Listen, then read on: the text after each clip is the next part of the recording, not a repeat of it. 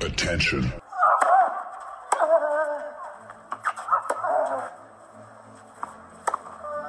Bitte nehmen Sie schnell Platz, die Spieler sind bereit. Just quiet quickly, please. Für Hallo, da ist der Dominik Thiem. Quiet Please, den Tennisnet Podcast. Das verbale Hawkeye für alle Tennisfreunde, denen ein Aufschlag von John Isner nicht schnell genug ist. Hallo, hier ist Roger Federer. Wie tief ist der Sand in Roland Garros? Hallo, ich bin Julia Görges. Was hätte Dominik Thiem erst mit einer beidhändigen Rückhand anstellen können? Hallo, hier ist die Angie Kerber. Und wer bringt unseren Gästen eigentlich das Handtuch? Also, shh, quiet please.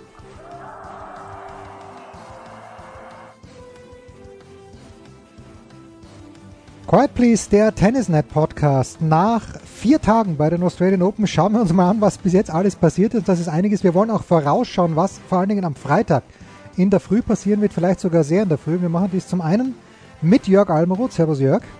Hi.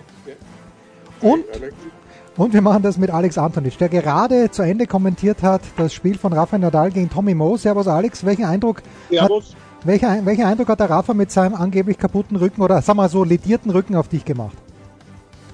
Ja gut, das, das ist ja eigentlich nur was, äh, sage ich jetzt einmal, für, für die Medien, dass der Rücken kaputt ist. Äh, dass der Wehwehchen hat jeden Tag, wenn er aufsteht, das ist mir vollkommen klar. Ja. Ähm, ab einem gewissen Alter ist das fast normal. Aber also ich glaube, der Rücken hat überhaupt kein Thema gespielt heute.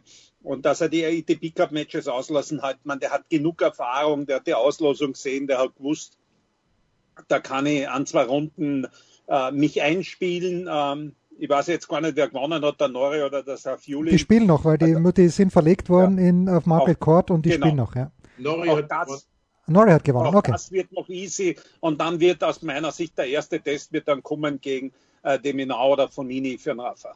Ja, also es wird wahrscheinlich dem genauer werden. Da gab es ja heute ja eine spannende Szene zwischen den zwei Italienern, Caruso und Fonini. Da wollen wir jetzt gar nicht so wahnsinnig drauf eingehen. Äh, wenn wir jetzt Nadal angesprochen haben, ganz kurz, bevor wir zu den deutschsprachigen Spielern kommen, Jörg, dein Eindruck von Novak Djokovic, der gegen Tiafoe nicht so, nicht so drüber gefahren ist, wie ich es mir vielleicht erwartet hätte. Das stimmt und ich glaube, irgendwie scheint er mir etwas labiler zu sein als, äh, als, als Nadal. Äh, der im Übrigen, wie, wie Alex ja auch zu Recht gesagt hat, die üblichen Wehwehchen hat. Also es wäre eigentlich eher jetzt eine Meldung gewesen, wenn er gesagt hätte, es ist alles in Ordnung, ich fühle mich super und so weiter.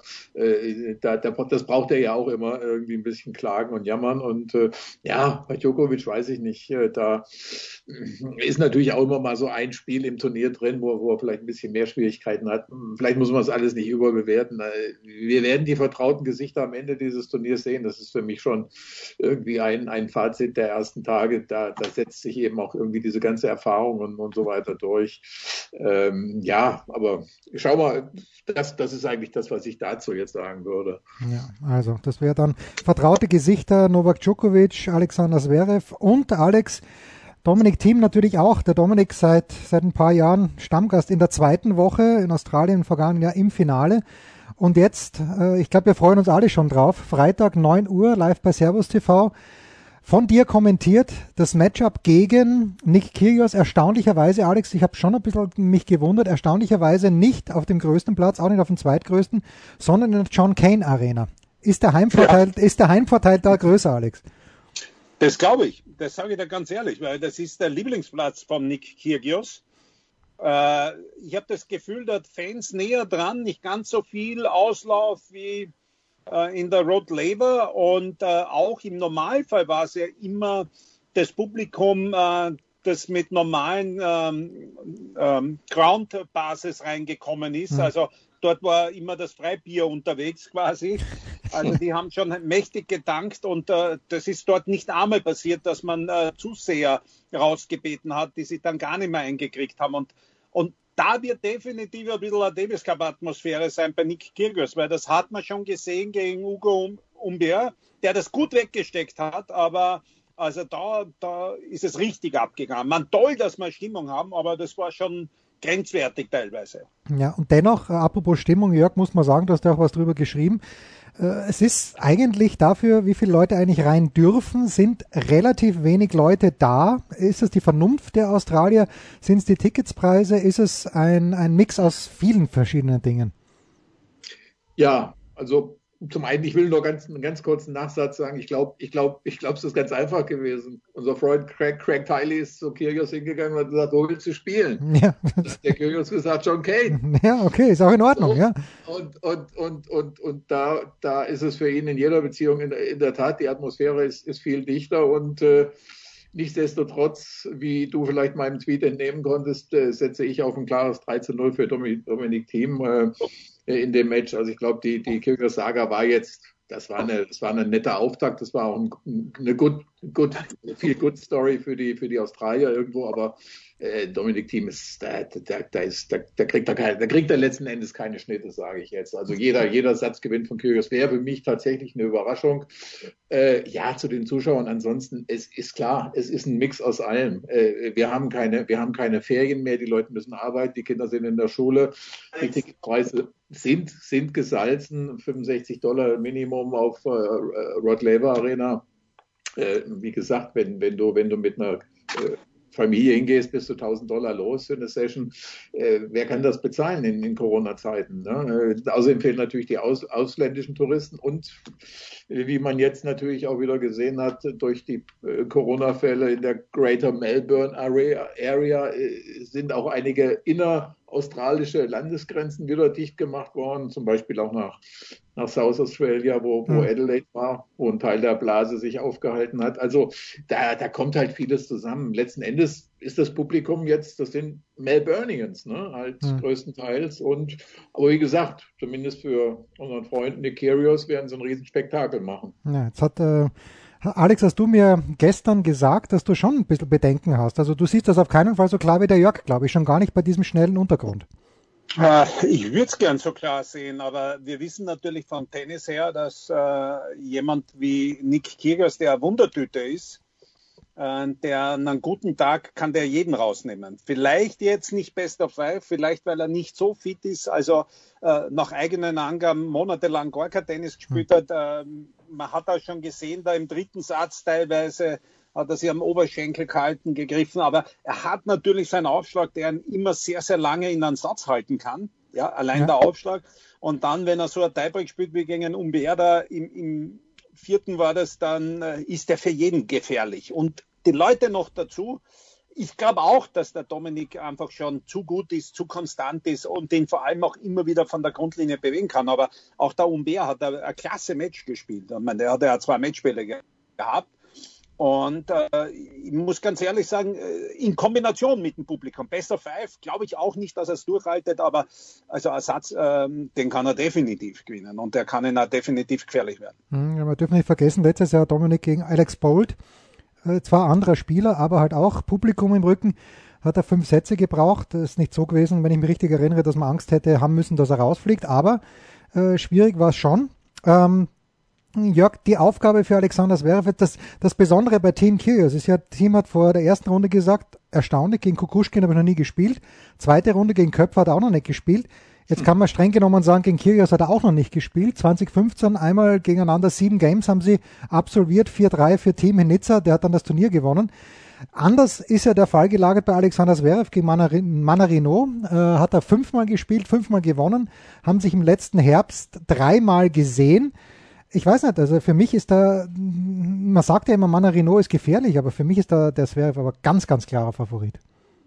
Das, das ist er ohne Zweifel, aber da würde jetzt, da gilt für mich jetzt äh, eben natürlich der Punkt, äh, der, der, der, der Manarino, der kommt natürlich in der Regel doch irgendwie in die Ballwechsel rein und, und dann ist er unbequem. Ne? Also ist er ein wahnsinnig zäher Bursche, der, der, der, der, der einen eben beschäftigt und äh, ja, brauchst halt gute Nerven gegen ihn, ne? brauchst Geduld und äh, da stellt sich bei mir halt, ja, unter normalen Umständen, sage ich mal, aber bei, bei, bei Zverev äh, weiß ich jetzt nicht, ob das Jammern eben auch so ein bisschen Druck ablassen und, und wegschieben äh, ist ähm, oder, oder ob es eben dann doch ernster ist. Also wenn ich mir das Pflaster so angucke und ja, die, der Aufschlag, über den bei ihm einfach natürlich vieles läuft, äh, äh, wenn der tatsächlich dann, wenn, wenn das dazu führt, dass der, dass viele, wirklich viele längere Ballwechsel, also ein Zermürbungsspiel eher entsteht, als dass Zverev einfache Aufschlagspiele durchbringt und,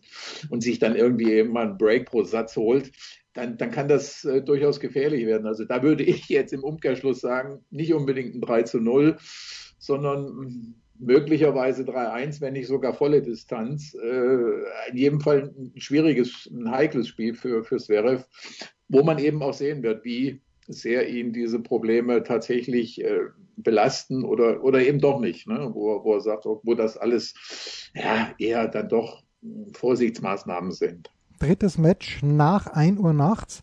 Alex, wie siehst du das? Manuel Renault ist ja, wir haben ja mit Jürgen Melzer auch bei Klapphaus drüber gesprochen, sagt gefinkelter Spieler, der äh, wahrscheinlich nicht leicht zu lesen ist. Er ist definitiv ein unangenehmer, wahnsinnig talentierter Spieler. Ähm, wir haben ja selber gehört, jemand, der mit äh, zwischen 9 und 11 Kilo ein ja. bespannt, äh, der muss einmal geschickt sein und muss ein Händchen haben. Aber er ist halt auch ein Franzose. Also der, der sind einmal ein paar Games auch schnell weg, äh, weil irgendwas nicht passt. Ja? Also ich, ich habe den Zverev da jetzt eigentlich klar vorne und ich habe ihn ja servieren gesehen gegen einen Cressy. Also wenn ich eine Bauchmuskelverletzung habe, serviere so nicht. Ja? Äh, auch wieder viele Matches jetzt gehabt. Er wird seine Wehwehchen haben. Also ich habe jetzt nichts gesehen, was ihn da behindert. Er ist ja sehr geduldig äh, gewesen gegen einen unangenehmen Gegner. Auch wenn man jetzt von der Grundlinie hat dann ja nicht Parole bieten können, hat man immer warten müssen, dass man diese eine oder die zwei Chancen da nützt, die man bekommt bei seinem Aufschlag.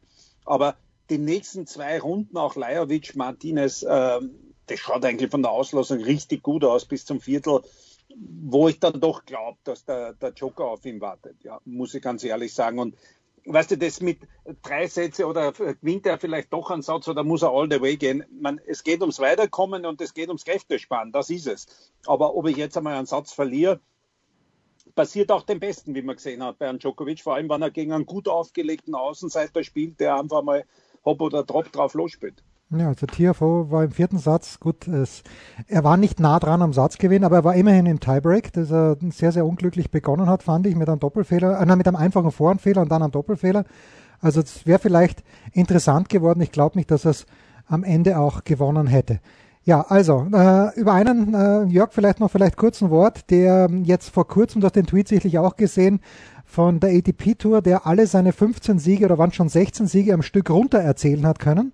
Es sind relativ oft die Namen Schwarzmann und Zverev vorgekommen. Ist Daniel Medvedev, äh, fliegt der, Jörg, aus deiner Sicht so ein bisschen, er hat heute Geburtstag, 25 wird er, fliegt er ein bisschen unterm Radar oder hat man, hat man den schon auf dem Zettel? Also jetzt gerade in diesen Tagen. Ich lese natürlich viel äh, über die Australier. Ich lese viel über natürlich über unsere deutschsprachigen Spieler.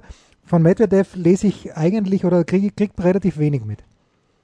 Das ist ja irgendwie so unsere Zentrierung. Ne? Ich meine, wir gucken auf Zverev, Alex und, und du oder an viele andere aus unserem Universum gucken, gucken auf Dominik Thiem, dann guckt man auf die üblichen Verdächtigen, nach Joko und, und Nadal und, und bei den Damen auf Serena und Co. und, und Medvedev, den, naja, den nimmt man natürlich dann tatsächlich erst wahr, wenn er in der zweiten Woche äh, entweder er macht irgendein Spektakel, veranstaltet irgendwelche besonderen Dinge, ansonsten zieht er seine Kreise. Ich meine, er hat, hat heute auch in drei Sätzen klar gewonnen.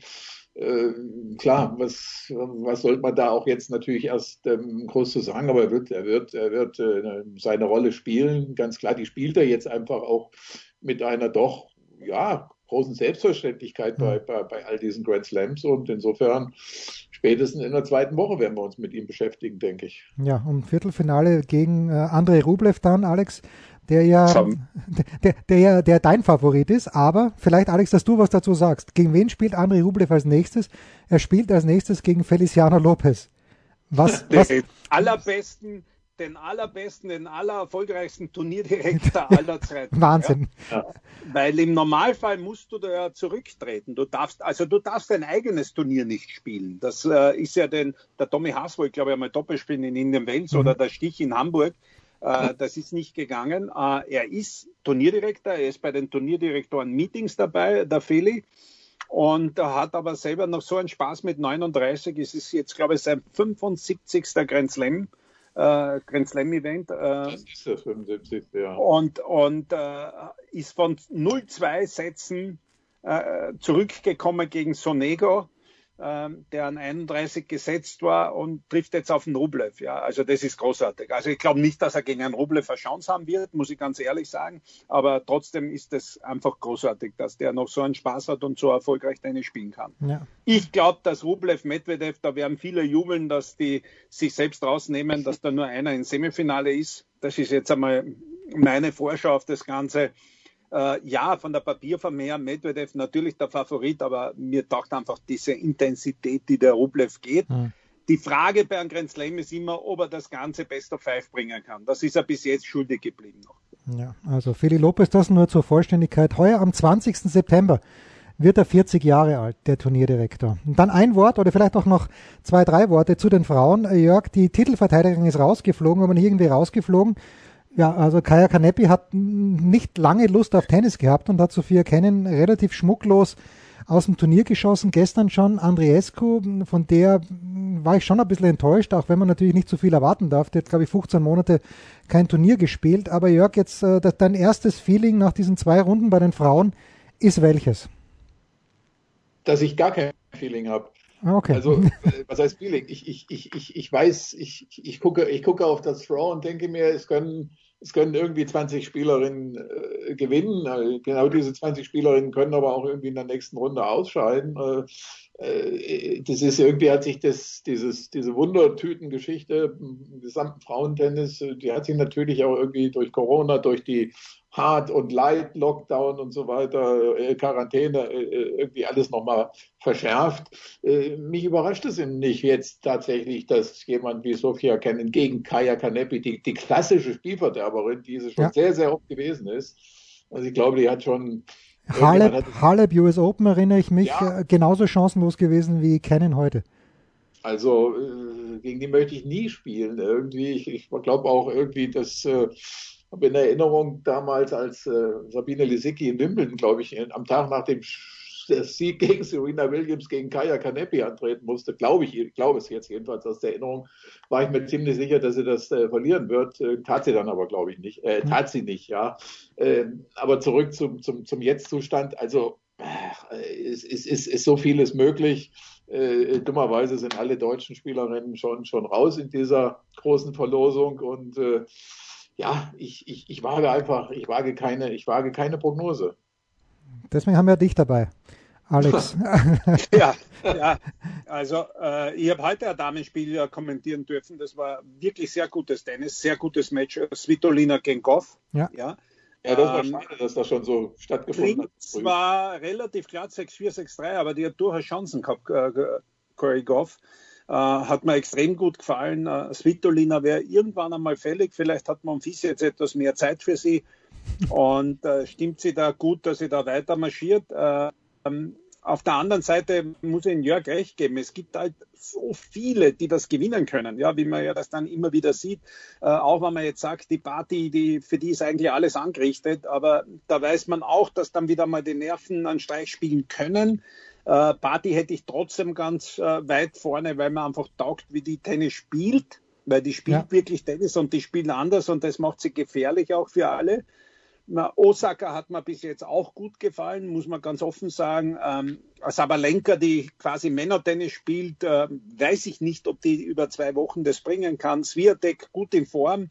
Williams äh, gut ins Turnier gestartet. Halle war ja eigentlich schon fast weg, muss man ja, dazu ja. sagen.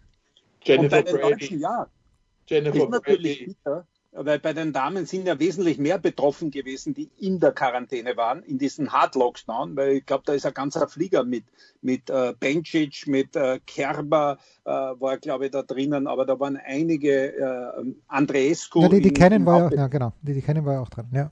Ja, ja. ja, also da hat schon einige erwischt. Äh, bei den Herren habe ich, hab ich geschaut, da hat es aus der USA, da glaube ich, in den Sand gehen und sehr viele Qualifikanten erwischt. Ähm, aber ich glaube, dass das jetzt kein Thema ist. Bencic steht auch in der dritten Runde und war in, in diesem Hard Lockdown. Ist nur die Frage, wie man das wegsteckt. Aber ich gebe recht, äh, es sind wahnsinnig viele Fragezeichen und da können jetzt, wie viele sind noch drin? 32, wahrscheinlich können 28 das gewinnen.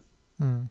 Na gut, ich suche schnell die vier raus, die es nicht gewinnen können. Wir freuen uns auf jeden Fall auf ja. den Freitag. Wie gesagt, in der Nacht wird Alexander Zverev drittes Match nach 1 Uhr gibt's bei Tennisnet im Live-Ticker, gibt's bei Eurosport im TV und dann ab 9 Uhr selbstverständlich auch im Live-Ticker bei Servus TV, kommentiert vom Alex, äh, dann Dominik Team gegen Nick Kyrgios. Danke Alex, danke Ich Jörg. danke euch. Jo, okay. Schöne Zeit noch. Ciao. Jetzt, ciao. Spiel, Satz, Sieg. Das war Quiet Please, der Tennisnet Podcast. Liked uns auf Facebook, folgt uns auf Instagram und verpasst auf keinen Fall unsere Live-Ticker auf tennisnet.com. Neben all den anderen Artikeln, Gewinnspielen und Serviceberichten.